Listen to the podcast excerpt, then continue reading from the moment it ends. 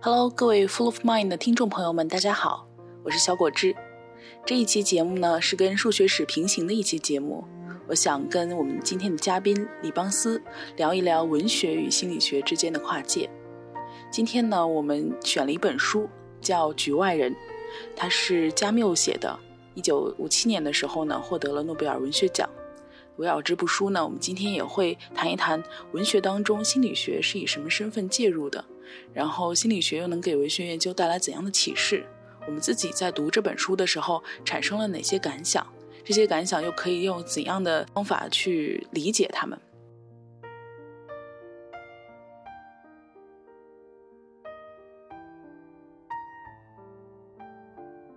这一期的嘉宾呢是李邦斯，他也是我认识七年的好朋友。他以前是比较文学与世界文学的研究生，现在是一名公务员。那李邦斯跟大家打个招呼。嗯，弗勒满的听众朋友们，你们好，我是李邦斯。嗯，那我很想知道啊，邦斯，你是怎么会想要学习文学这个专业？然后比较文学与世界文学又是研究一些什么呢？啊，学文学主要是爱好吧。啊，然后高考的时候。选的专业服从安排，然后选的比较 汉语言文学，没有办法，没有得选，啊，这是一个现实的原因，也是自己爱好的一个原因。嗯，那么比较文学与世界文学，其实，嗯，从它的这个专业名称上，基本上可以了解它的研究对象。嗯，就顾名思义嘛，它是研究不同文化、不同民族、不同地域、不同国家的这个。作者啊，文学作品啊，读者和文学现象啊，以他们作为这个研究对象的，嗯，主要是研究他们之间的关系如何。嗯嗯，这里面就还可以借这个机会，可以，我觉得还是要说明一下吧。就经常会有人问我这个比较，嗯，其实这个比较它不是指通过对比去找不同，而是。通过比较去从特殊个别中找到普通一般的规律，啊，然后在这个基础上去论证为什么特殊，啊，其实这又说的挺挺学术一词，其实简单来讲就是，嗯，从怎么从他者身上看到自己，就更好的认识自己，啊，从。从这个角度上来看，你是不是觉得跟心理心理学挺像的？对，有一点。还有从他者身上，嗯，对，就从他者身上去发现自己嘛，然后认识自己。嗯嗯，其次呢，我认为还是，嗯，要有一个平等的研究态度吧，就是它是不能够去分优劣的，也不能够去带着这种分优劣啊、比高低的目的去做研究，要不然的话就。失去了这种平等的意味的话，它就很容易变成一种居高临下的这种研究模式，就没有什么意义了。嗯，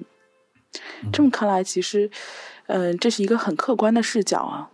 嗯，比较好像在这里是一个不带竞争意味的词，就更像是文学研究者们去啊如数家珍的把这些不一样的东西摆出来，然后或者是满足自己好奇心的一种探究的方法。就我记得你曾经说过，就是比较文学与世界文学的研究，有点像吃火锅或者乱炖。嗯，差不多是这样吧。就呃，其实我觉得你说的挺对的，就是说它确实不带竞争意味吧。嗯，而且必然是有好奇心的，因为站在我们本者就我们自我来说，我们要对他人发生兴趣，你肯定是首先要源于好奇心，对啊，你才会去接触接触他人。在接触他人这个过程当中，你才会发现你们之间有哪些共同点嘛，才会这样一路走下去。所以，比较文学它其实也是首先是一个好奇心很强的这样一个专业。呃，之前我曾经说过，就是我曾经在一个回答里面像跟别人提过这个点，就是说，我觉得比我学比较文学对我最大的帮助，其实就是对这个世界让我对这个世界充满了好奇。嗯，然后说它像火锅，其实是因为这个专业。嗯，它有这个四跨的这个特性吧？呃，我们刚刚之前讲它的四跨，刚刚不是说那个不同文化、不同民族嘛？就是说，比较文学它它最起码的，就是说它必须要有两个不一样的，就是研究的这个对象也好，或者说你这个研究者的身份跟你研究对象的这个身份，所以说它必然就是会跨民族啊、跨语言啊、跨文化啊、跨学科这四跨啊，就是你只要实现这这这四跨当中的任何一跨，你都可以算是比较文学研究了啊。嗯，但是我们说它像火锅嘛，就是这个从他的研究视角啊和研究方法来看。就他不仅仅会运用到文学理论啊、文学批评啊这些文学自身的他的这个一些理论与批评的这个体系啊或者方法，嗯，他有时候也会运用啊，甚至说会大量的运用到这个哲学啊、美术啊、电影啊、嗯、音乐啊。你像音电影的话，你看是蒙太奇那种，然后音乐的话就是复调啊、建筑啊、政治啊、历史啊、社会语言学啊、语言学还有心理学。啊，宗教等等，这个就是其他的这一些人文社科领域的研究成果啊，甚至还包括这个数学、这个基础科学上一些分析啊，他有时候会做这个词义分析、语义分析等等这样的一些基础科学的研究方法啊，会用到这一些啊，所以说你看，就是一个一个大锅，然后我就往里面塞东西，然后那个就是弱水三千各取一瓢，就是我知道我想吃的那一部分。啊，所以说我才会那么去做一个这样的可能不太恰当的比喻吧。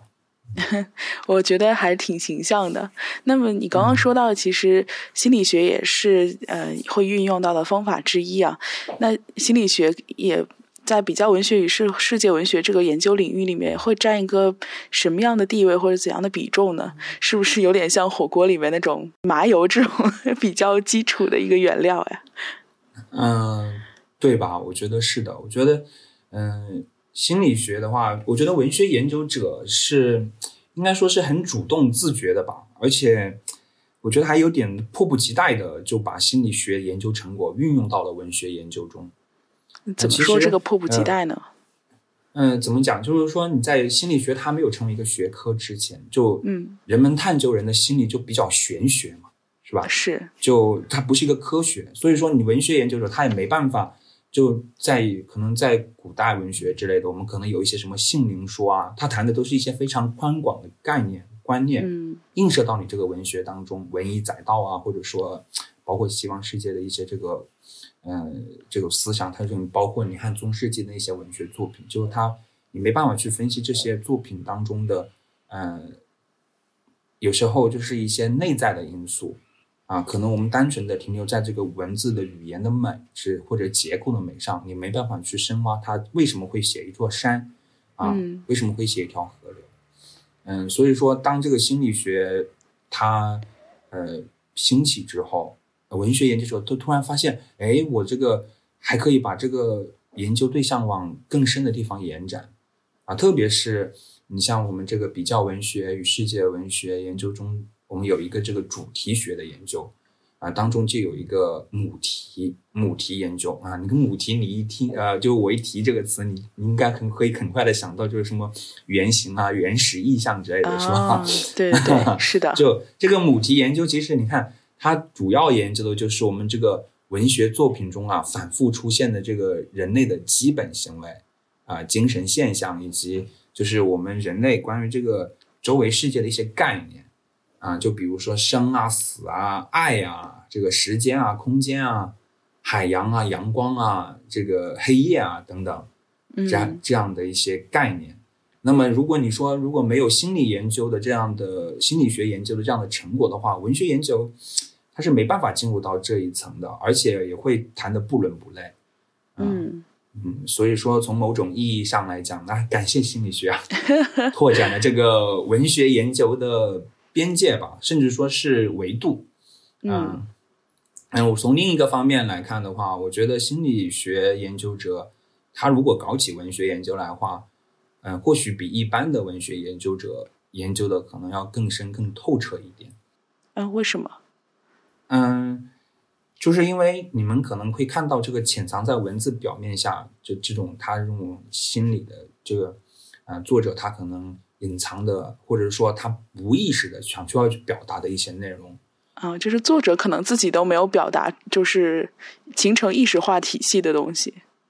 对对对，而且你就是以前特别玄学一点，我就特别搞笑，就是我们那种初中时代，或者说高中，我们经常会有那种语文考试，然后最后就比如说那个有一段心理描写啊，请问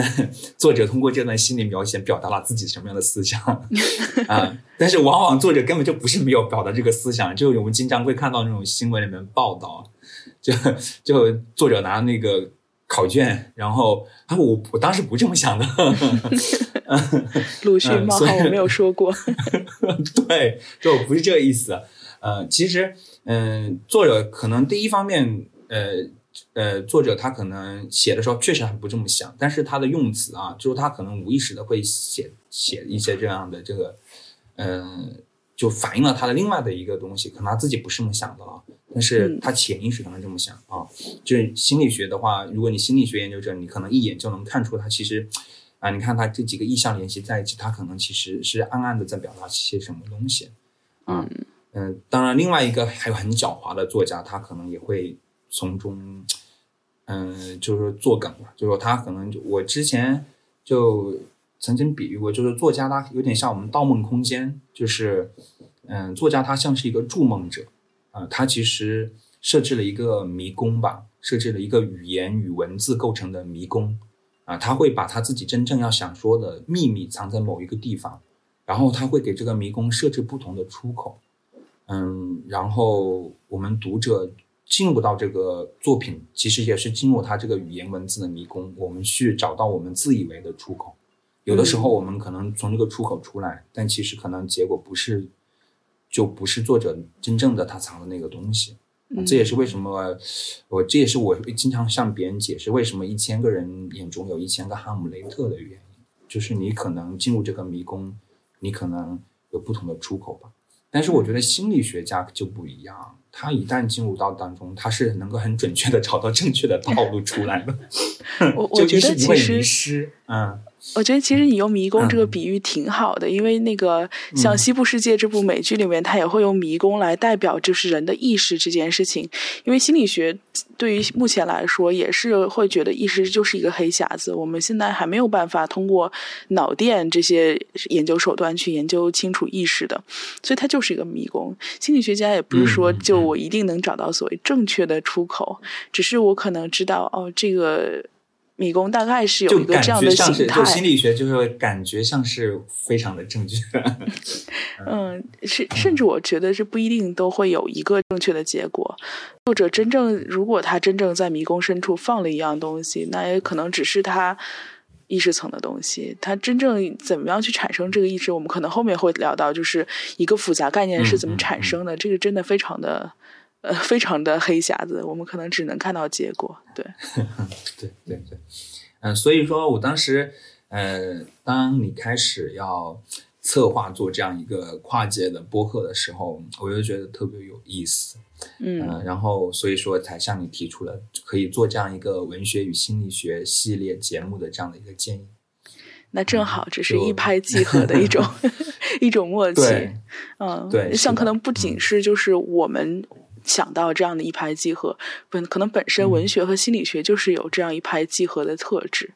因为我自己在读一些那个心理学书的时候，也常常会看到一些跟文学互通的东西。就比方说刚刚你说到的原型，那荣格提出来的原型，比方说男性有英雄啊，有智慧老人呐，这其实在文学当中也非常常见啊。英雄甚至是一个非常大的题材。对，确实是，嗯。那我们就回过头来聊一下今天我们想要跟大家聊的这本书啊，聚焦一点就是《局外人》这本书。这本书呢，其实是一本算是小册子的小说了。可能这本书就比较适合做这样的跨界交流吧。为什么我是要这样说呢？我给你提出来，我说我想聊这本书，因为我自己的私心啊。因为最近正好是在读存在主义心理治疗的书，然后这本书上呢，反复提到这个《局外人》的作者加缪。然后我就想，一本讲心理学临床技术的书，为什么会一再出现一个文学家的名字？这是本身就让我很好奇嘛。然后我就我就想了解一下这个作家，然后就看了《局外人》，然后之前有翻过，然后这次又读了一遍。嗯，那对于读对于我们的听众来说，可能不是很了解加缪这个人，不知道呃，邦斯，你能不能简单先跟我们介绍一下加缪的？好，行。其实我觉得。呃，加缪是我非常喜欢的法国作家了。嗯，就他长得啊、很帅啊，在我心目中应该是 三帅之一吧。我心目中呃长得比较帅的啊，像保罗·奥斯特啊，然后契诃夫啊。将来我觉得我们还可以做一期契诃夫的，就是我认为帅的作家，当然我们都可以做一期节目，因为契诃夫他也是很善于去描写心理的一个人。嗯，就是说我啊，当然我们说回加缪了，加缪其实。他在我的心心目中的形象，有很多人都这么说了，就是有点像那个北非谍影啊，就是那个卡萨布兰卡的那个男主角亨弗莱·包加，就是那种呃充满了正义感，嗯，但是又很优雅稳重的这样的一个硬汉的这种形象。啊，我觉得就就这个形象挺好的，嗯。啊，当然了，呃，他的作品也非常不错，就他写了这个反与正。鼠疫啊，西西弗斯的神话，包括我们今天要聊到的这个局外人，都是我非常喜爱且就是会常常重温的一个作品吧。就比较可惜的是，他一九六零年一月四日吧，就是在他四十六岁的时候，在一场车祸中去世了。哦，嗯，到今年刚好是六十周年，他逝世六十周年的日子，嗯，哦，就挺可惜的。四十六岁就车祸去世，这确实嗯蛮可惜的。而且而且那时候应该是他，他五七年得的诺奖对吧？然后那应该是他创作巅峰的时刻吧。我知道他有一部那个没有写完的小说《第一个人》，就好像这个遗父子一样，就这样 流产了。对，就是那种感觉。嗯，他那个第一个人，他准备了很长的时间，他准备了六年的时间，就刚刚起笔写呢。哦，啊刚刚起笔遗。憾的。哦嗯，这好像，呃，其实如果是在用心理学的话说，就是好像是一个不带句号的离别啊。我们常常都会有这种感觉，就比方说盛世不长啊，红颜薄命啊，就是那种 那种残缺的遗憾那种感觉。而且尤其是在他在一个最鼎盛的时候戛然而止，这种这种残缺感会非常浓烈。而且我们今年也是六十周年啊，而且一月四号刚刚过去不久。呃，好像这期节目也就算是对加缪这个 作者一个无心插柳的致敬了。嗯，啊，对哦，是哦，是 还还挺，还还挺还挺应景。嗯啊，对，挺应景的啊。嗯，那我其实我自己在读存在主义的时候，其实看到了这样一个。也应该算是轶事吧，就是讲加缪他自己对自己的定义的，因为大家在他当世以及后世的评论家呢，都会把他归为一个存在主义的作家。但是加缪本人呢，他自己不是很愿意承认，而且他非常明确的还在报纸上写了说，我现在不是，将来也不能被定义为这个存在主义作家。但是好像之后人们还是很乐此不疲的这样子去归类它，或者是把它放在某一个范畴内去讨论。嗯，我看到比较常见的说法是说，加缪比较会关注存在中的荒谬感，嗯，还鼓励人们去反抗荒谬感，好像反抗本身就是我存在的一个一个证明。嗯我不知道你会会不会认同这样的说法？嗯，怎么说？我其实没有觉得这个，我还是不是很认同吧？我觉得还不是很认同。嗯嗯，首先，我觉得他的作品的话，其实更多的是关注，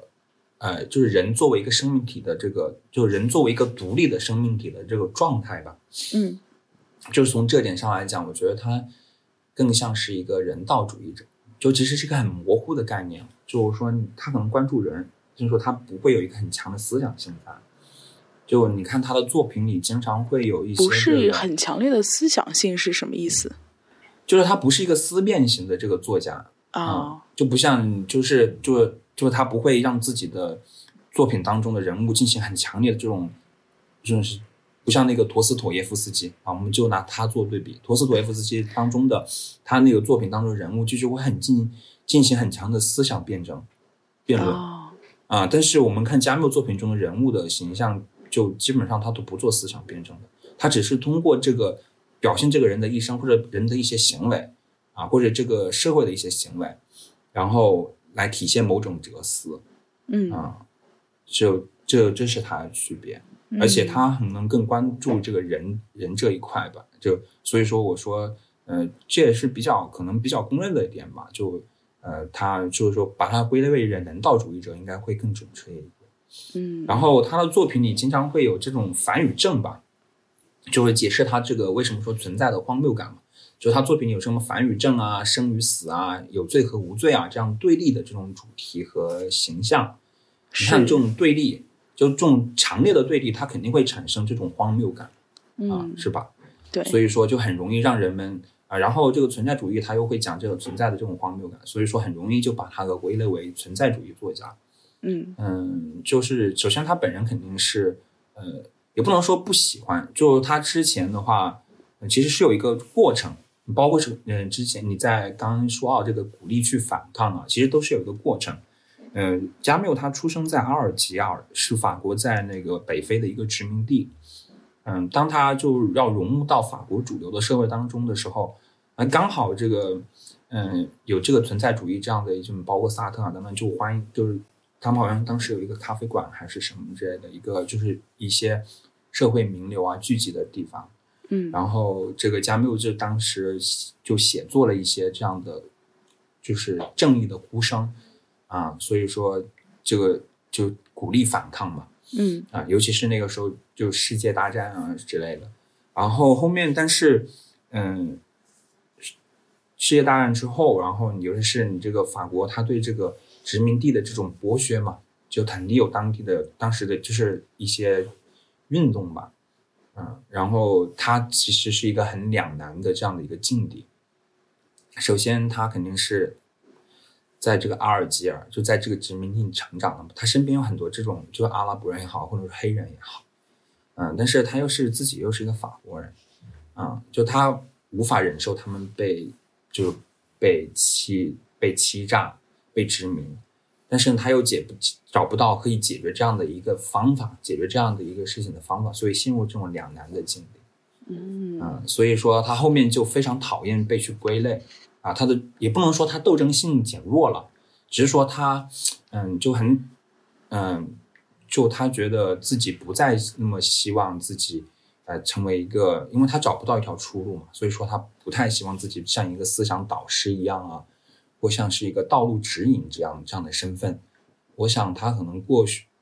更多的是愿意自己一个作家的身份去被人铭记吧。嗯，也不是说我是一个法国人，或者是我是一个被殖民的人，或者我在殖民地当中的啊法国人，或者我是一个思想先驱，可能不是这样子的身份，是吧？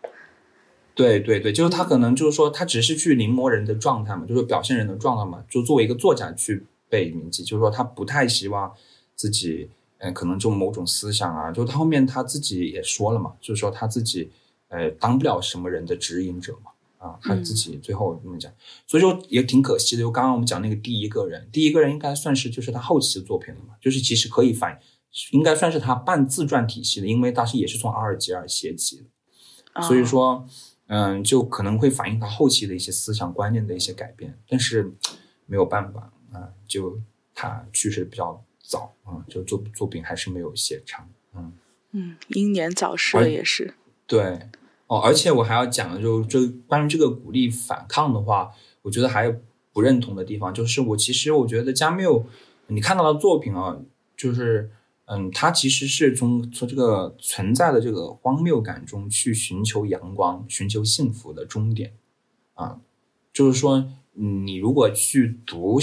加缪的小说，你会发现，其实你看到最后，你会有信心，对生活有信心，对自己有信心。啊，就很奇怪的一种感觉。待会儿我们会、呃聊这个呃绝爱人莫尔索的经历，你就会知道，你其实到最后，呃，就还挺给人信心的。就是我我在我生活中，如果受到了这个挫折啊，呃，就自我质疑的时候，我就比较喜欢读他的作品。啊、嗯呃，在我看来，就是这个反抗嘛，它只是个形式，反抗绝对不是目的啊。我觉得对于加缪来讲的话，呃，幸福才是目的。嗯嗯。对，我好像看，呃，《局外人》也有这种感觉，就是当他在描写他生活一风平浪静、没有生死威胁的时候，其实是很无聊的。那直直到他最后要上刑场之前，似乎他的生活才让我感觉到，哇，他竟然这么呃坦坦荡荡的活着，就似乎有这样的隐隐约约的感觉。对对对啊，你反而就觉得更有就我们心里好像之前好像还挺灰暗的，就是懵懵懂懂、混混沌沌的，到最后好像豁然开朗了，嗯啊，就那种感觉啊，嗯嗯，明白，嗯。那你刚刚说到，就其实他也是诞生在一战一战，然后他的作品集中在二战期间啊。这个战争的一个时代背景会给他带来怎样的影响吗？嗯，或者是对他思想造造成了什么样影响？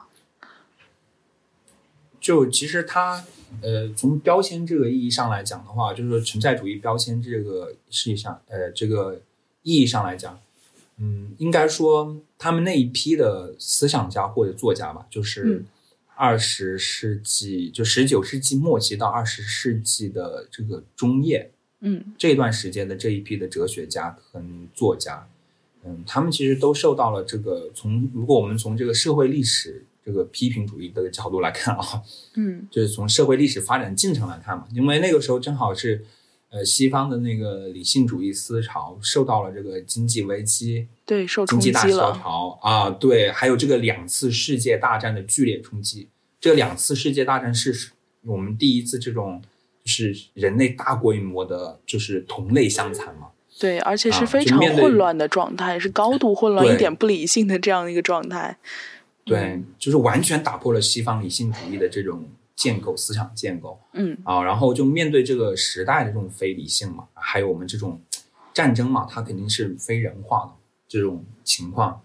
然后从这个十八世纪开始，这个法国文学，也就是法国思想界，他们之前不建立了以这个呃卢梭啊、呃孟德斯鸠啊，然后伏尔泰啊这一批人建立这个理性主义嘛，然后就渐渐的就没有办法去解释现实的这种状况了。呃，这个时候就有很多这种非理性的思想就得到了流行，嗯，啊，我们知道的包括这个叔本华的啊非理性思想，就意志论嘛，啊，尼采的上帝死了，然后弗洛伊德的精神分析说，是，嗯，就是这就这一批人，他其实就首先建立了一个开启了一个思想建构嘛，啊，首先就告诉你之前的东西不管用，嗯，啊，上帝也在这里不管用。啊，你就你们现现在活在当下的，你就看着办吧，你就自己想办法吧。是啊，然后这个时候大家就懵了嘛，懵了就很多人都会想办法，就就诞生了什么象征主义啊，象征主义就是有很多这种揭露内心的这种丑的，还有怪诞的这种表现。嗯，还有什么未来主义啊，呃，表现主义啊，表现主义我们典型的在作家里面就是那个卡夫卡。对，他其实也是一种怪诞，就是比如说外化成一只甲虫这样的事情。嗯嗯，超超现实主义，那就是达利啊，达利我们可以看到的啊。然后就是我们说的这个存在主义啊，它其实存在主义在这一种种的当中，我认为其实它是对后世吧，我觉得影响最深的啊。他因为他对人的关注嘛，就是对我们人的处境的这种荒诞性的这种表述，就是一直。延续至今嘛，是的，嗯，所以说，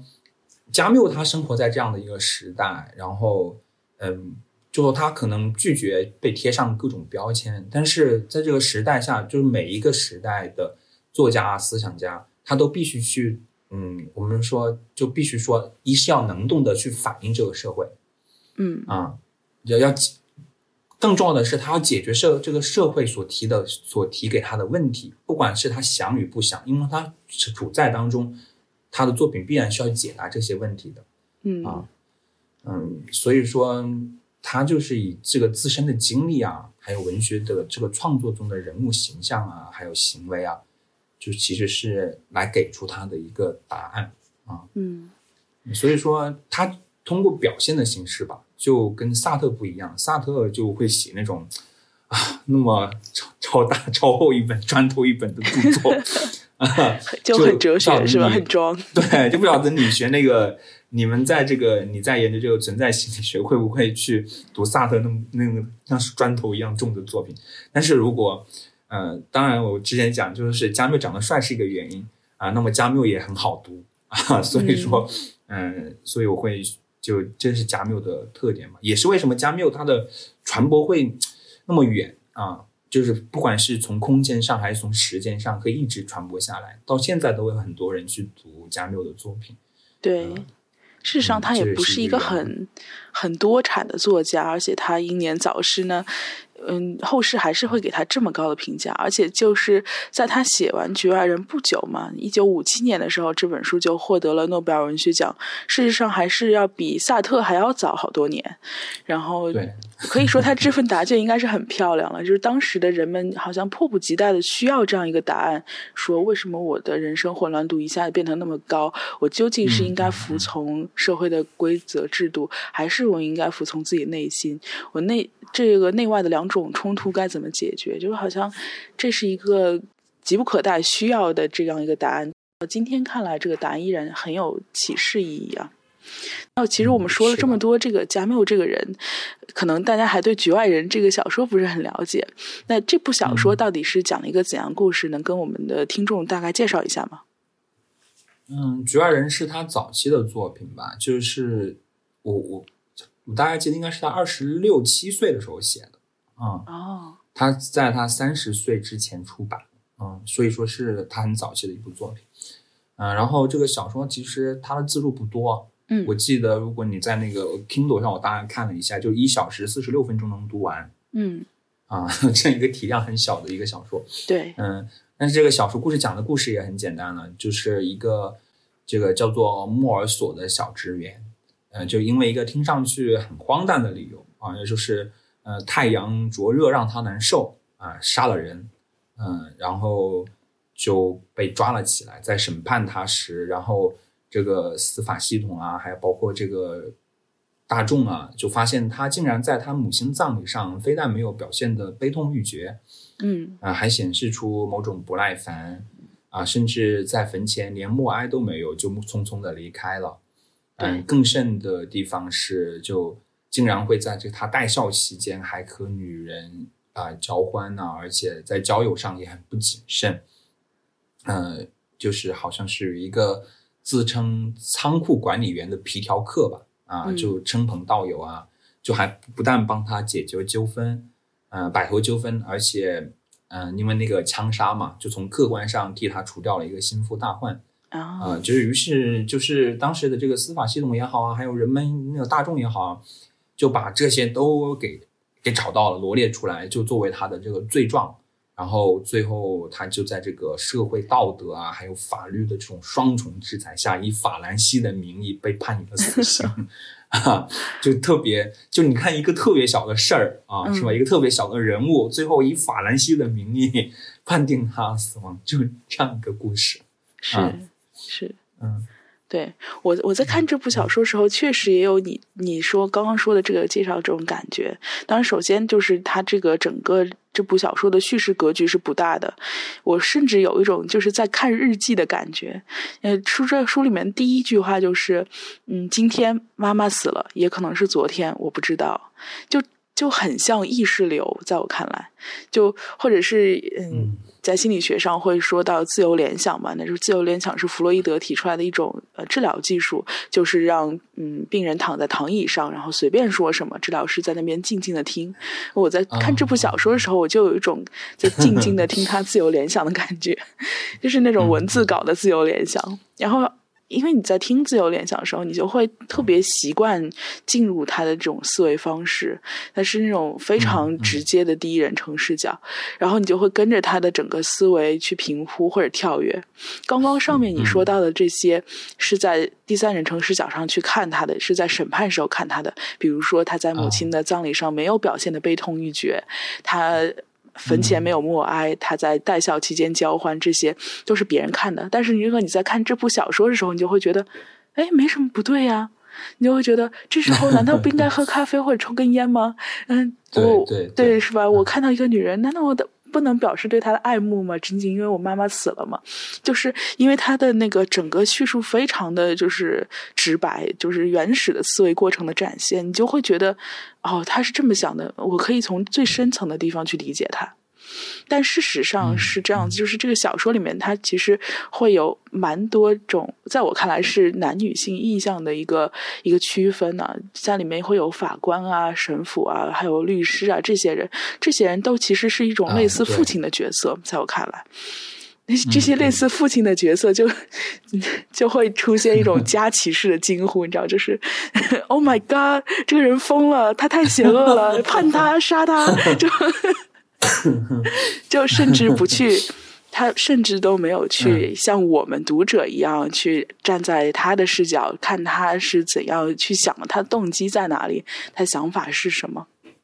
在审判的过程中，甚至大家都没问他，然后那个莫尔索还说了一句：“被告不重要吗？我的想法不重要吗？” 大家都没有管他，在那边说：“哦，他在道义上做了这件事情，他可以想象他是一个什么什么样的人。”然后大家就在那边讨论这些事情。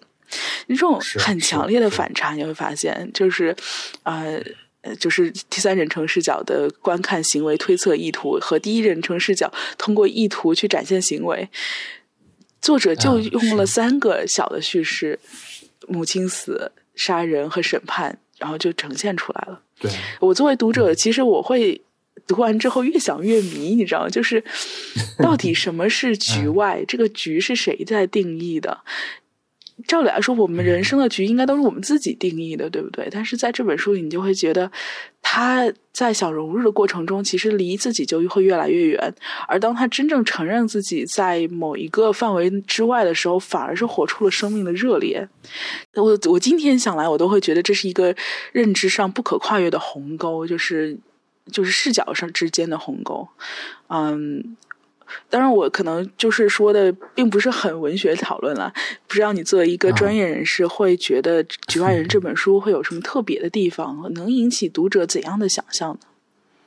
嗯，对，其实我觉得你说的挺好的，就是他，呃，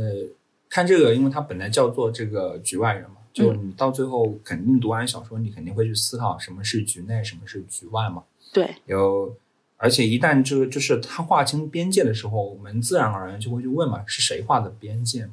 嗯嗯，但是我们首先从这个小说的故事来讲吧，这故事它其实刚刚讲简单的讲了一下故事，那我们更简单来说的话，这故事其实就是呃，就像你说的，就是一次母亲的葬礼啊、枪击事件啊，还有审判，它共同构成了这样的一个局面，啊、构成了一个这样的故事的这个基本情节。嗯嗯，那么首先这个葬礼跟枪击事件嘛，它发生就是，就像我们这个读者嘛，就介绍了莫尔索这个人物的他的一个基本的生活和状态，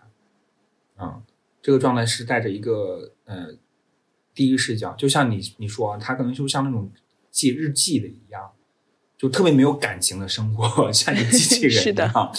就好像被动的，就是。它很美式，就就打打字呈现，你发现就是它第一部分，尤其是它第一部分这个呃呃，我记得是这个葬礼啊，到枪击事件发生时的这一段是就是它第一部分的内容。嗯这一段内容当中，呃，我们看不到这个莫尔索的情感的表达啊，更多的就是他生活事件的一种罗列，就是一个简单的叙事而已。对，啊，就是那种流水账，流水啊，生活啊，对，就生活的流水账啊。但是他还是让我们揭示了这个人物的他的基本状态啊，就像我们表现了他的生活的一些特点啊之类的。嗯然后那个枪击事件发生之后，我觉得这个太绝了。嗯，为什么是这个枪击事件？就是我们再没有比杀死一个人更能够把一个人带到社会当中去的事了，就是把你纳入到一个社会游戏规则当中当中去的事了对，啊。因为我别人觉得杀人是一个啊，就在你心理学的研究来看，你也肯定会觉得，就是杀人这种事情，就是它应该是个很强烈的心理活动，对吧？嗯嗯，就就是不管是你你杀人之前还是你杀人之后，你都必须有很强的心理建设嘛。嗯，所以说这个枪击事件，枪击就还是杀人这个事情，就使这个呃莫尔索他原本是与这个社会啊，在第一部分当中是有点脱节的啊，保持距离这样的一个状态，就完全的融入纳入到了这个社会的游戏规则里。嗯啊我们说就是说，呃，当时加缪在写作的时候，他写了首先是一个呃不会自我辩解的人，然后第二部分就是游戏，第三部分就是呃拒绝妥协什么之类的。那就是第二这个就是到了游戏规则里，就本来以前莫尔索他不需要游戏嘛，就不需要他可能与这个社会有点联系，但是不是很强的联系，别人也觉得无所谓，他也觉得无所谓。但是他杀了人这个事情，就把他强烈的卷入到这个游戏规则里去，他不得不去面对这些人。嗯，然后就到了审判期间嘛，审判期间的话，然后他又通过这个与神父的争辩，还有包括他内心有一些争辩嘛，使他这个人就不得不审视他个体啊，还有这个就是他者。啊，这个存在主义者喜欢一些，就是他人即地狱，是吧？啊，就是他个个人与他人之间，或者说与这个社会整体之间的关系。呃，最后我们如果看过小说就知道，他就拒绝妥协嘛。嗯，他宣称，嗯，我以前有理，现在有理，将来也永远有理。啊，就是其实，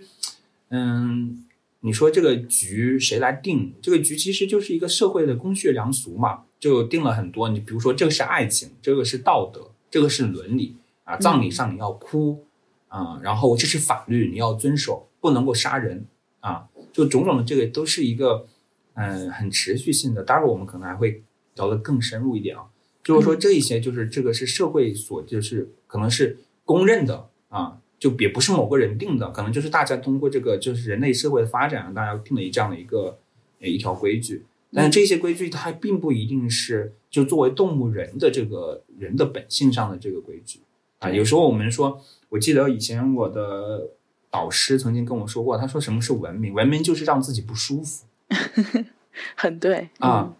是吧？就贵族，你看，就像英国贵族，就端端的，你看就特别不自在，是吧？加缪他其实挺反感这个的，就他说，他就他挺喜欢，就是赤身裸体的站在大地上。就我忘记那句话具体怎么说的了，就是说，你只有赤身裸体的站在这个是让你的那个脚与这个土地接触，你才会感觉到重回到了母体，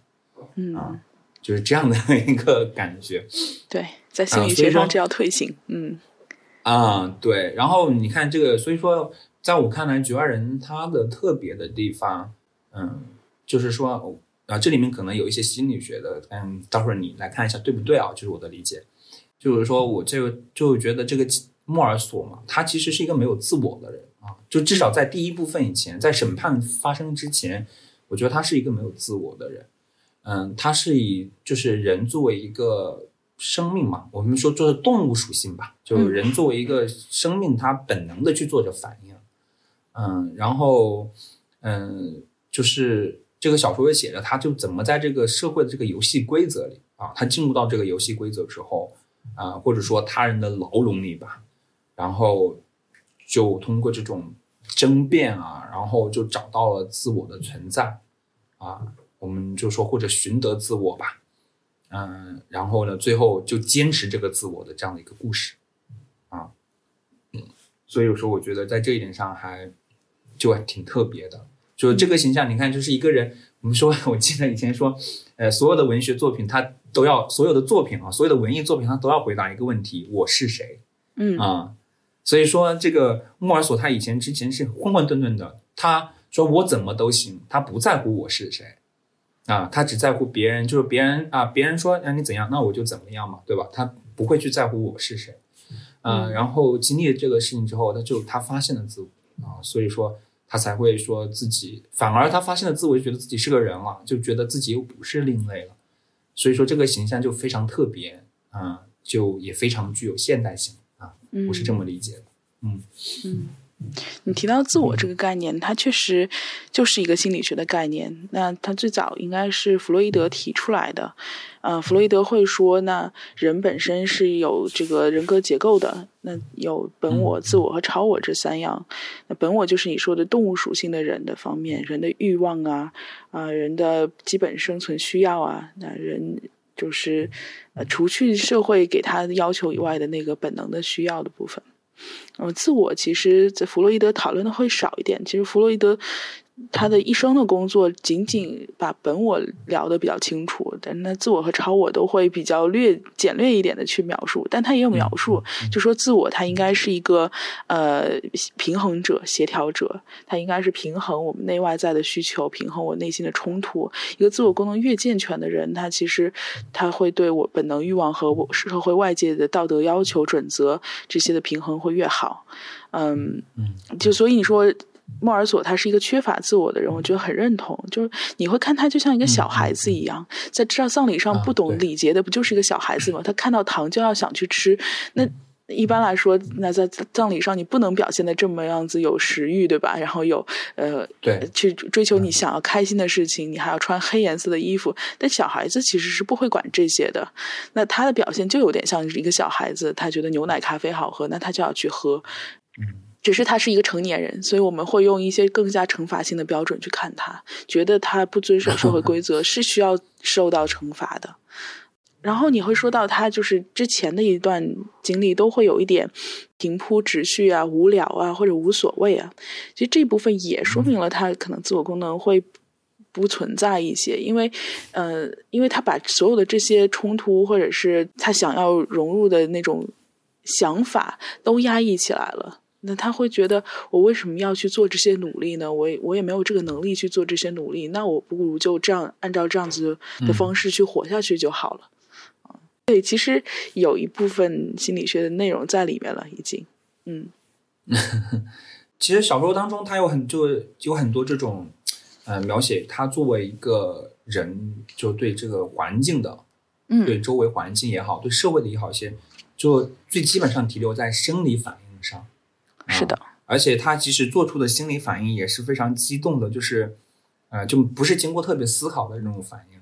嗯，就非常简单的一些心理反应了。嗯，但是我觉得他一旦与这个人交往，就是一旦可能要产生这种情感上的连接，啊，他就呈现了这种拒绝的一种状态，就好像感觉这个人没有喜怒哀乐，嗯，就像我之前就你刚刚讲的这种，呃。呃，他可能是一个婴儿的状态，但是我觉得他应该不是单纯的压抑吧？就他应他有压抑自己的这种，就是在你看来，或者说你站在心理学的角度，你是怎么去看待这个角色？他是在压刻意压抑自己的情感吗？还是说，或者说真的就有这样的人，他本身就没有这种情感？嗯啊，嗯，这个怎么去理解？就是说这一点上，我是还挺想，呃，通过心理学的分析去了解一下。嗯。嗯，就首先我非常同意你说的，就是他书中对他的描写都是一些非常基础的原始的情绪的描写，他甚至都提升不到一个情绪的维度，它都是一个感知觉的描写。就比方说，你会看到，对，在书里面会有大量的呃原始意象，比如说灼热的太阳啊，蓝的海，绿的草，黑色沥青啊。呃，马路是黏黏的，香烟有一股苦 味，包括他在杀人之前，他说汗珠在眉毛里积聚起来，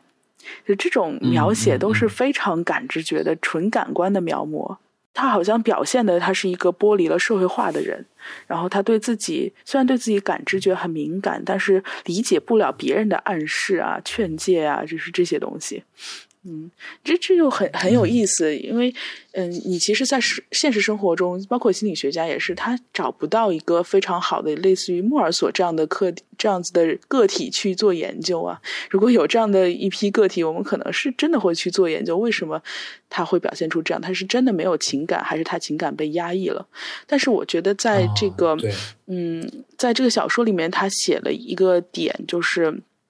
嗯，他开枪了。这个这个时间点，在我看来是一个，我不知道文学里面会怎么样去描述这种呃铺垫的叙事过程，但是在在我看来，它是一个心理压抑的一个张力的释放，它甚至到了一个这是一个必然的过程，对，这是一个必然的过程，它甚至到了一种崩解的状态，就是它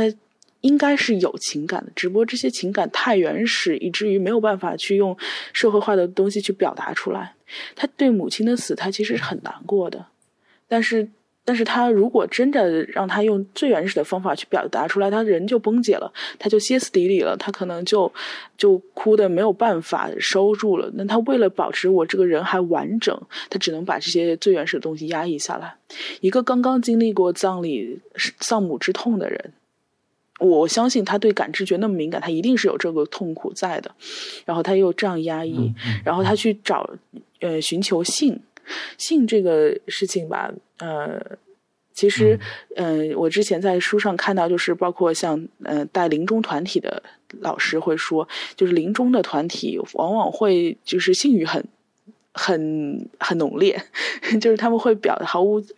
忌讳的去表达一些自己的性的想法呀，这些，嗯，甚至的会有有一种，呃，很想要去付诸行动的这样一个表现。所以，其实你要知道，在这种强大的，就是，嗯。我们今天题目是向死而生嘛？那就是在死亡面前生的本能这件事情就会变得异常的璀璨。我要在死之前，我强烈的体验自己的生命。那性就是生本能当中的一个最最直接的一个表征，所以他才会在葬礼之后第二天他去找女人。这本身他首先女人就是母亲的象征嘛，另外一个他也是需要 需要这个性这个最原始的生命力的。让他感觉到有生的补充，生的力量的补充。开枪也是这样，我可以去剥夺一个人的生命，这本身是对生命的控制，这是一。然后另外一个就是他之前的铺叙，让我感觉他的内在张力实在是特别大了。他到了一个必须要开枪的一个时间点，就。然后他把它表现出来的象征是说，太阳晒得太厉害了，太阳太热了，他那个汗在我的眉毛里面积聚，而且那个汗珠滴下来了，滴到我眼睛里，我什么也看不见，感觉那个刀尖就已经到了我的眼睫毛之前，啊，这这种这种感觉，如果你直接把它转化一下，就像如果他如果这个是一个来访者来跟我报的梦的话，我甚至都会很怀疑这样子的，呃，阳光的灼热的。呃，燃烧这种汗的汗水的滴下，他描述描写的这种忍无可忍痛苦，是不是就是他内心里面一种非常原始情绪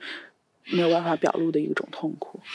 就像我们刚刚说的，他其实他其实是有感觉，只是这个感觉没有办法被社会化的表达。这正常人可能就会通过默哀啊、哭泣啊、守夜啊、找朋友聊天啊、运动啊这这些方式去去表达了，但他不会，嗯。哦，确实，我觉得，就就你这样一解释的话，其实，在我们一般人来、一般读者来看，就是说他这个，呃，就他这个人为人物的这个行为嘛，就感觉就是非常的不合理，而且充满着偶然性。嗯。但是你看，就在你这种心理学的分析下，你就我们就基本上觉得他这个行为，就至少他不能够被定义为就是不正常的，或者说是呃那种呃突发性的、偶然的，就是。莫名其妙的蹦出来一个这样的行为，就他可能还是有更深层的一些原因的。所以说，呃，有一些读者，就我我也看到一些读者，他有时候会写这个读后感嘛，就他说，其实，呃，就是刚就像我刚刚讲的，就他可能不像心理学这么研究那么深，就他认为这个停留在这个表面的这个莫尔索的这个行为的分析，他们就会认为，你看他这个行为就是一个典型的反社会型人格。嗯，所以说我从你刚才的分析来看的话，就肯定他不是一个反社会性，就是他可能有所缺陷，或者说他有所压抑，但他绝对不是一个反反面的一个人，这样的一个人物，就是他其实只是说，即使是最强烈的那一个枪杀的这个事件，其实也只是一个，嗯，就是呃，我不，就我现在还不能够说，不能准确的说，就是确认自身存在的一个事情，但是它至少是一个，嗯。很强烈的一个激情的一个事情，就可以在那一刻感受到自我的存在，就是你可以去决定一个人的生死。就我觉得这个观点还蛮新奇的，嗯，就是我如果你看，就是正好是这样，作为文学研究者，呃，就是如果你让我就纯粹的这样去想，我觉得有时候我可能想不到这么深刻，想不到这么点，想不到这个点子上。哎，其实不是说。不是说心理学就一定深刻或者怎么样，我只是觉得，呃，心理学我觉得唯一的好处就在于它会非常深刻的去理解，而不是先去否定。对，这是我觉得这个学科比较好的一点。哪怕是你刚刚说，即使他真的是反社会性人格，现在的心理学也慢慢在理解反社会人格。可能在弗洛伊德那个时代还没有做到，但是现在已经在理解了，会去研究人类本身每个人都存在恶的那一部分。我们其实看到邪恶，我们内心会有本能的兴奋等等这一部分，然后。再去讨论反社会人格的形成，那当然，你回应你刚刚说的，就是他到底是不是反社会？呃，可能有的读者会这样想，但是在我看来，并不是很典型。首先，如果你真的去跟着这个小说在读，就像我刚刚说的，在读他的日记的话，你会发现，其实他没有一个邪恶的本质，他表现出来是一种嗯对社会的冷漠，但是他内心其实只是。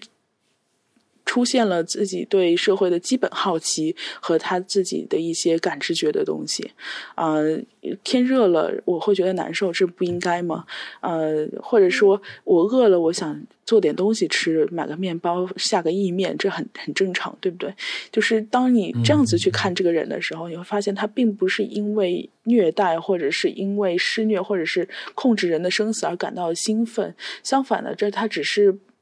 把自己那些难以承受的感情外化出了一种行动，呃，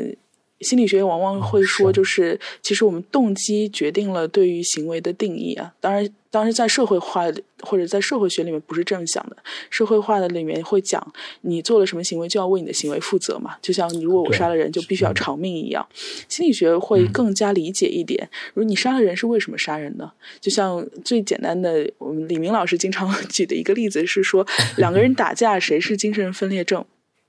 一个人你要去问他，一个人说：“哎，这个人莫名其妙就打我，当然打回去了。”你会知道他是正常人。另一个人说：“我打他是因为他是外星人派来监视我的。”你就知道他是精神分裂症。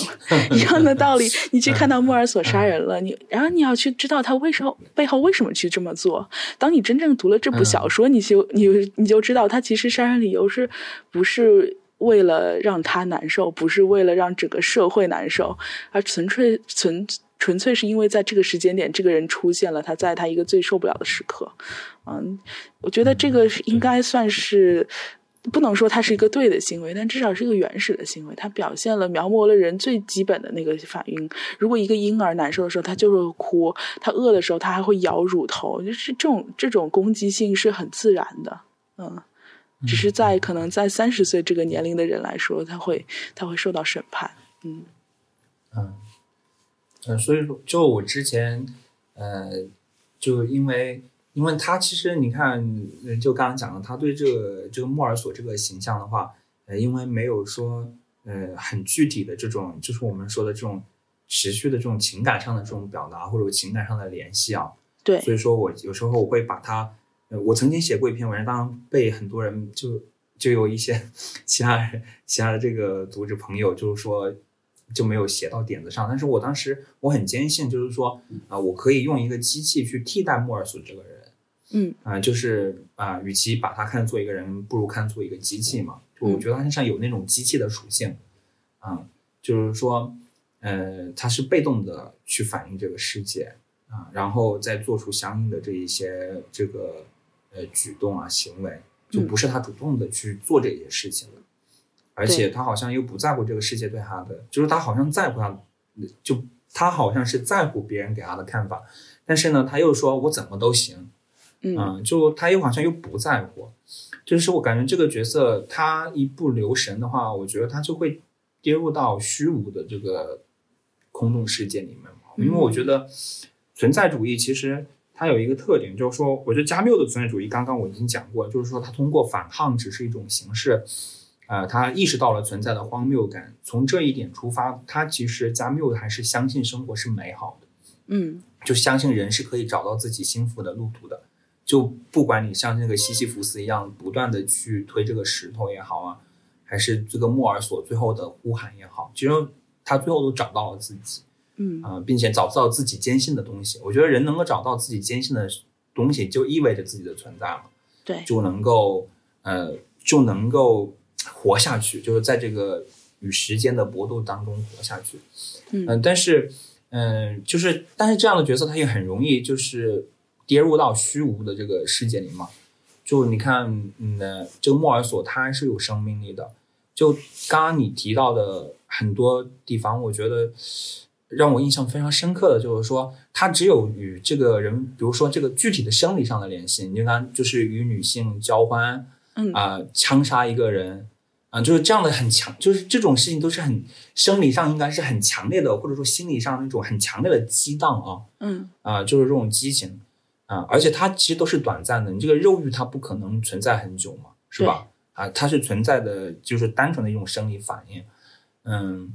嗯，所以说他，但是他自己的这种存在感就来于来源于这些地方，但是呢，反而是那一些我们认为呃会让我们感到存在的，比如说，嗯，这个日本电影都会讲，就是啊，为什么要活下去？是我们我我和他有羁绊，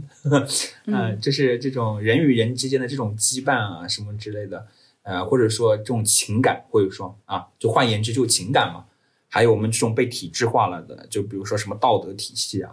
呃，法律体系啊，就是种种这些，它是一个持续的，呃，并且约定俗成的这样的一个长久的这样的一个过程。反而，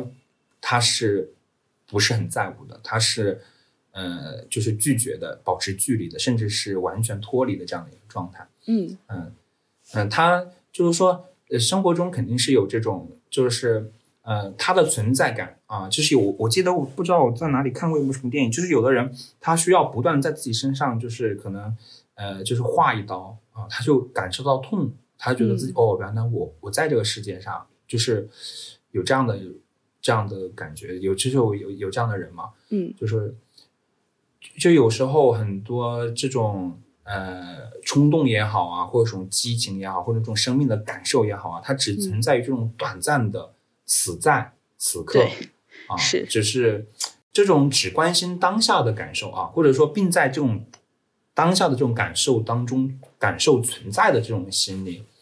嗯，就呃心理学上或者说他有什么就有什么心理吗？这个是存在主义心理学要研究的问题吗？对。我还挺好奇的，确实，这个就 是非常存在主义心理学的范畴了。呃，哦，对，简单来说，其实存在存在主义会觉得，就是人的存在是不需要证明的，人的存在就是存在本身。但是存在感是需要证明的。为了证明这个存在感，存在者主义心理学就诞生了。因为 现在有大批量的人都会很容易跌入到这个你说的虚无的空洞世界里面。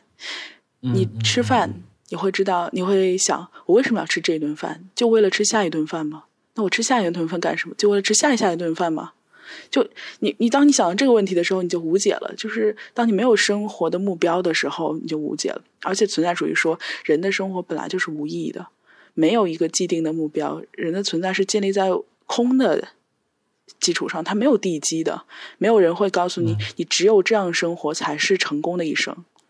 社会有这样的定义，但是对你来说并不是这样的。就像莫尔索一样，我怎么样活着，我都是活了一生。这跟我成不成功，在社会外界层面上来看，是一点关系都没有的。那我们怎么样来去证明这些存在感呢？这就是每个人活一生都必须要面对的这个问题。存在主义心理学会强调，就是体验这件事情。他认为存在的一生就是体验的一生。所以，存在主义心理治疗会有一个技术，就是写墓志铭嘛。呃，当你因为空虚、无聊、焦虑，然后走进咨询室的时候，咨询师会问你：如果呃你现在看你到时候的墓志铭，你会怎么写？那那有的人就是真的写不出来，他会 那可能墓志铭上就写的这个人上过班、下过班、上过班、下过班，对他来说，其实每一天都是一样的。呃，像你刚刚说的，为什么说嗯，体现最原始的本能冲动会让人关注到自己当下和自己存在？就像你说的，因为这个东西很强烈，它会，它是最纯粹的生的体验。性啊，或者是控制生命啊，就是我杀人自杀。有有的抑郁症患者为什么自杀呢？因为他在自杀那刻，他终于感觉到了自己 take control，自己对自己的人生有这种控制感了。对，对，你你要从这个角度去理解的话，它其实是一个非常强烈的存在的感受。嗯，但是就像你说的，这些非常强烈的刺激都是短暂的。正常的人他都会。偶尔的去体验一下自己生的快感，然后去继继续做一些无聊的事情，但是他们会在无聊当中升华这种生的快感。比方说，我呃努力了两个月，终于完成了一个项目，那在完成的那一刻，我就会体验到一种非常强烈的存在感，呃，会有那种欣喜若狂的时刻，那些都是我们在嗯、一生的过程当中体验这些高光时刻的那种感受。只是会对 有些人来说，他的身份感本身就不是很重要。他会觉得我忙忙碌碌了二十年，我带着这个身份生活，我回头看，我其实根本不想做这件事情，或者是我觉得这件事情对我毫无意义。这时候我怎么办？我前面二十年就白过了吗？就像有的人会走进咨询室说：“我我。”我回想我自己之前的生活，我我就一点都不想去想他。我好像，比方说跟这个人分手了，我失恋了，我我之前的五年就像没有过一样，凡是跟他在一起的记忆都被我抹去了，那我还剩下什么呢？那很多人就会带着这样的困惑来，那就是存在主义心理学要讨论的议题了。怎么样让他能关注到自己当下的感受，嗯、呃，这一刻的体验，此时此地的体验，让他重重新跟自己的生活产生连接。包括其实莫尔索他自己在做这样的尝试，他很跟自己的身体。有有连接，虽然他跟外界的连接非常的弱，但他跟自己身体有连接啊。他会跟自己身体对话。我知道我饿了、渴了，我自己要知道，呃，各种各样的生理需求。那这个具身化也是，呃，所谓具身化，这其实跟之前认知在两年前吧，一个比较流行的认知概念叫具身认知，嗯，有点关系。那具身认知的话，它会讲到就是，比方说身体是指导人的呃人的经验的。那么一个复杂概念是怎么样产生？比方什么是爱，人是怎么去定义它的？它从哪些渠道获得了这些信息，然后又怎么整合？这本身是一个就是可能对人工智能领域比较有启发的一个概念。但是在存在主义这里面会强调具身性，是因为我们的存在是离不害身体的，所以身体对于我们也很重要。很多人在已经走入到就像你刚刚说的一个呃虚空的状态，或者是行尸走肉的状态的时候，他其实已经跟自己身体的连接都很弱了，感受不到我呃。我饿了要吃饭这种最基本的需求，在这些他都要在怀疑。那这个时候，你就会嗯、需要让他感受到啊、我身体跟我存在是连连接的呀。我的生理感知会产生欲望，然后欲望怎么样转化到意识层，变成一些可以接受的要求。这些要求怎么样指导我的行为？我又怎么样这些行为跟世界互动？世界给了我怎样的反馈？然后，当你一步一步去感知这一些过程的时候，你才会体验到自己。自己存在的体验感，因为每一步既有已知的部分可以控制部分，又有未知的你需要去去接纳或者调整的部分。嗯，其实人存在的最大乐趣，不就是这种不断的去协调、控制，然后表达，在被接纳的过程吗？所以，可能存在主义心理学都会研究到这些范畴。嗯嗯，其实我觉得，就听了你刚刚讲的这一些，就是我们回回归到这个。这个莫尔索身上来讲的话，嗯、其实，嗯，他其实确实是像你说的，他意识到他每一刻的存在，尤其是他之前可能会挺混沌的、挺懵懂这样的一个状态啊。就在审判的这个过程之后，嗯、他越来越意识到自己这种，呃，就是就作者他其实前面比较呃，在第一部分当中，他可能是在暗线中。慢慢的，一方面是写他对这个陈规啊，对这个世界的这种抗拒、有距离的这种状态，对情感的这种抗拒的状态。但是另外一方面，在写他每一个他能感受到这种，呃，就是刚你说那个存在感的那个瞬间，又是非常轻柔的、非常温柔的，就表达了一个很很美的一个感受。是、呃。然后这是条暗线，就到了最后，他爆发出了一个很强大的，就是很各种各样的这样的一个。心灵的体验，他会去追忆、追思这些情节。那么，对于莫尔索来讲，我觉得他身上其实是有这种双重性的，就是他意识到了这种存在的美感。然后，对于加缪来讲，他写这样的一个人物，他也不是单单纯的就是说，呃，只是对这个世界对抗啊，或者对陈规的这样的一个对抗。因为刚才，呃，我们也说过，就其实加缪他其实还是要以幸福为目的的。导向幸福的这个结果，嗯、所以像莫尔索，他会呃，当他体会到了这种价值，就是自己存在的这种价值、这种感受的真实性的时候，嗯，他反而就向这个世界敞开了心扉对，啊，反而就会与这个世界进行了重新的这种联系嘛。嗯。嗯，就反观到刚刚你说这个存在主义心理学，我觉得可能其实不管呃，就不管是有没有这样的心理，呃，就是说他可能需要这种心理现象的这些朋友啊，还包括我们本身，就有时候你可能呃，就通过有时候确实会有这样的感觉，就是哎呀，我这样活到老，反正也是就是生不带来，死不带走的，就是那我奋斗有什么意义？啊，嗯那我活着有什么意义？就有时候啊、总是会产生这样的一些想法，或者说，嗯、这样的情绪啊，这样的心理。然后就是你这种存在主义的这样呃的呃这样的一些呃著作啊，或者说加缪的著作啊，嗯。啊、它尤其是加缪的著作，它可能会让你通过你当下的存在感，就是说你知道你将来就是肉身必朽嘛，你的肉身必然呃腐朽，但是所以说你就更应该尊珍惜你现在的每时每刻，你所能感受到，要牢牢抓住你现在能够感受到的任何东西。啊，嗯这才是你活下来的意义，这是你活着的意义，就是你不要去考虑死亡的事情，而是要就是你现在能够抓得住的东西，因为这个时候你每一次的喜怒哀乐，你每一次真实的感受，嗯，就不管是心灵上的还是我们这个生理上的，它其实都都确证着你自己的存在啊。所以说，我觉得加缪其实他通过莫尔索，尤其是他最后那一场，他最后写就是说，我觉得我是睡着了，因为醒来的时候啊，我发现漫天的星斗照在我脸上，田野上的声响传到我的耳畔，夜晚的气味、泥土的气味，还有盐的气味，给我的太阳穴带来阵阵清凉。夏天睡着了，它那美妙的安宁，宛若一阵潮水涌入我的身体。此刻长夜将近，汽笛声响，啊、鸣起来，他们宣告着这个世上的一次次启程，啊，就是就非常温柔、非常轻柔的这样的一个呃这样的一段的描写。就我想，其实呃最后这个作为局外人的这个莫尔索，呃，他其实嗯在经历了一场很长的这样的辩论之后啊，他说这个就清空了他的这个呃。呃，希清空了他的希望，就面对这样一个充满启示与星斗的夜，就是他第一次向这个呃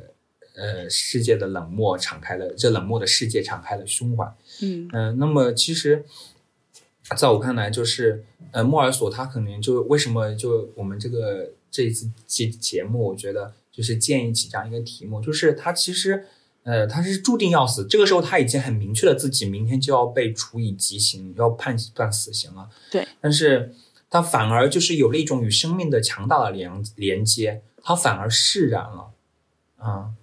就而且这种释然不是那种就是放弃的释然，就是哎呀，反正我要死了无所谓吧，而是一种很有希望的、充满着生命力的这样的一个一个一个结尾，就对嗯、与他之前有明显的对比，就他他能够说这样的一长段这样的非常温柔的话，跟他之前就哎呀我怎么样都行啊，呃这种感觉已经完全不一样了，嗯。就是他没有堕入到那种就我刚刚讲的那种虚虚无的空洞中去，嗯。就是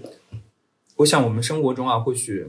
也有像莫尔索这样的朋友吧，就是说，呃，如果说局外人提供了一个呃一条文学化的这种光明的这种道路的话啊，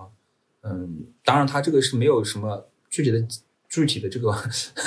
方法的，嗯就是文学可能就是这样子，就是告诉你就是可以有有一条这样的出路啊，这还挺好的，嗯、就会给我们一种信心。啊、但是在现实生活中，就是说，如果呃，小那么小伙子，如果你站在心理学的角度，嗯、就是说，如果呃，如果有这样心理现象的一些朋友啊，嗯就是说他你你有什么样的一些方法或者建议吗？就是说，呃，这其实我可以讲一个小小的故事，就是我的一个呃阿姨，有一位亲戚，嗯嗯，她曾经有一段时间就也是挺抑郁的，应该是得了抑郁症啊。然后当时我就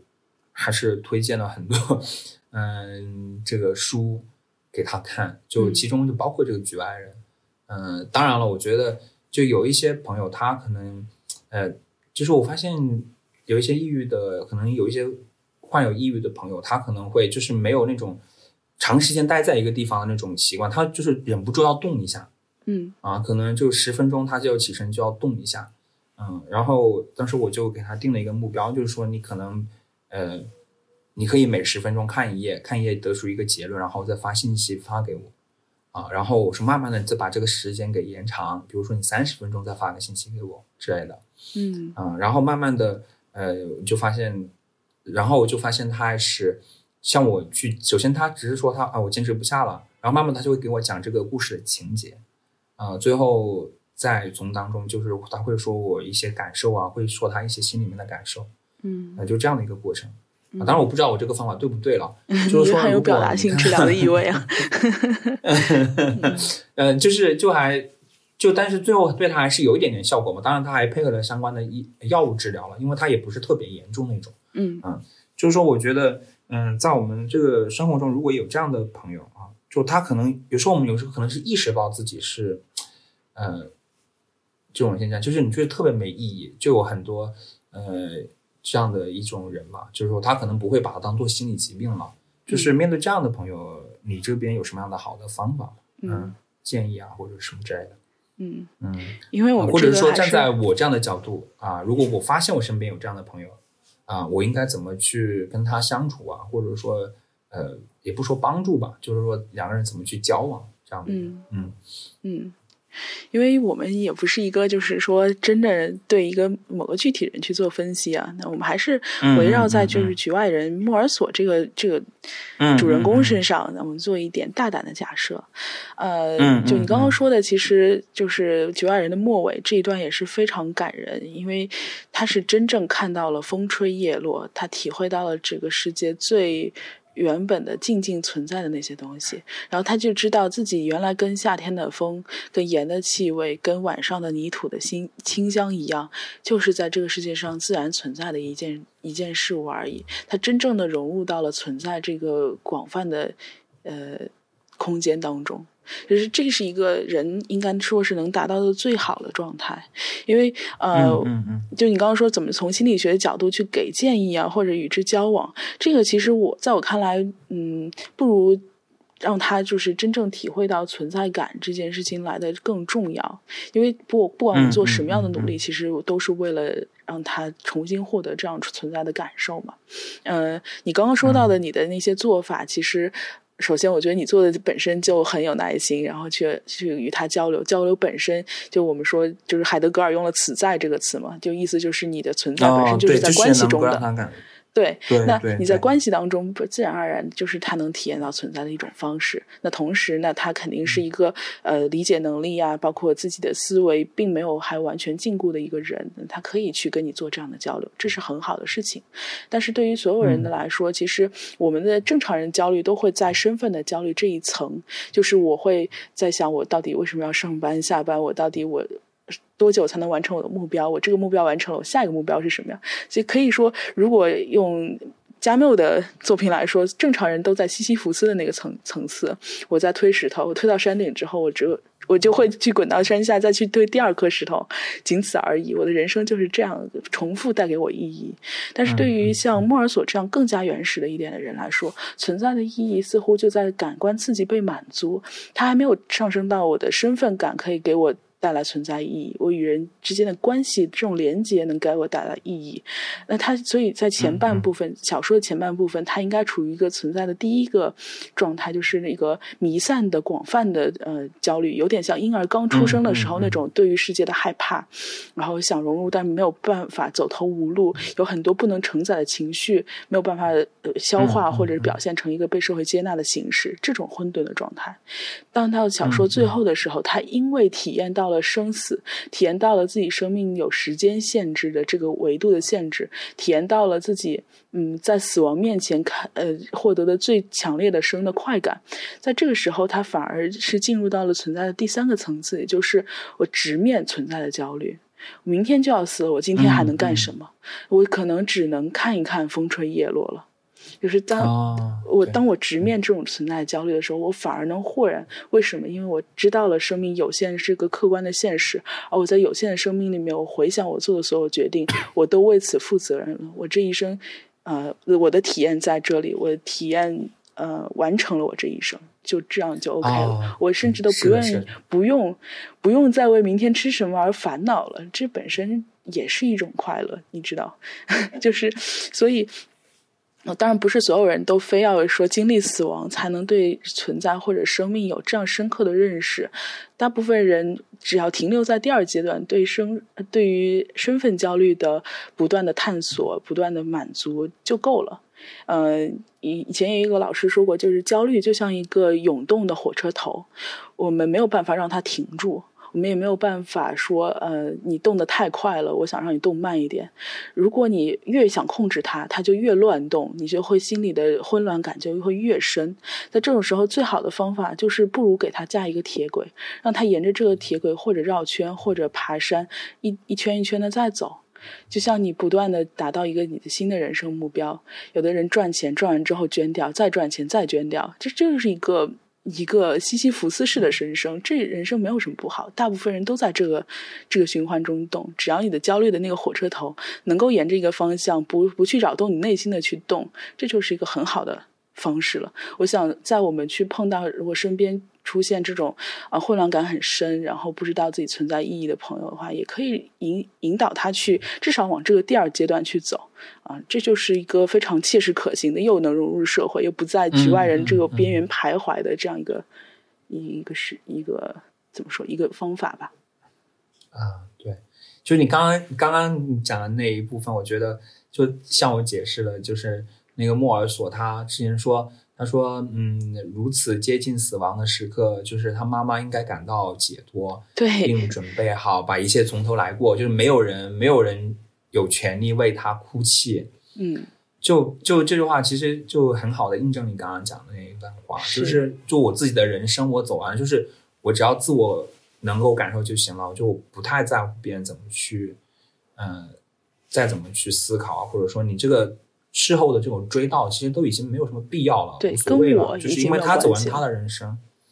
其实我觉得这可能是一个更现代的观点，就是呃，这这个他者即地狱的另外一层意思，就并不是说别人就是他人就是坏的，就是说他的那个 business 就是你可以不用去管，是吧？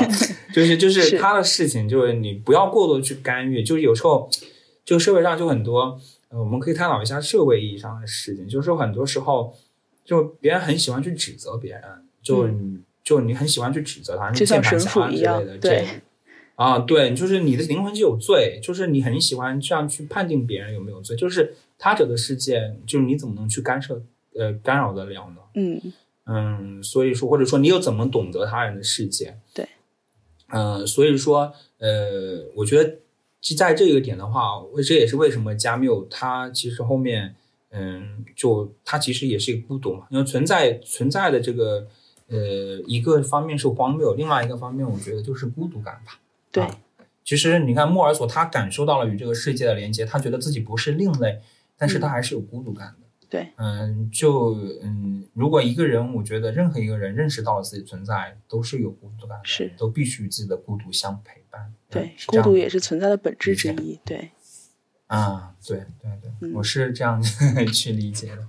嗯，嗯，所以你觉得还可以吗？这样，今天我们聊了这么多，对。我们今天确实聊了不少啊，就是从这部嗯小说，包括加缪这个人的作者本身的经历，一起聊到了存在主义，聊到了这个我们生而为人的各种不同的内心冲突，聊到了局内局外，谁来有资格定义这个局？然后我们还聊到了就是呃生命的意义、存在的本质啊、存在的焦虑啊、等等这些话题。嗯，很很期待听众到时候的反馈。嗯，那我们这期节目就先这样。嗯、也许下一次的话，我可以嗯跟邦斯、我觉得应该是挺有话题性的一个。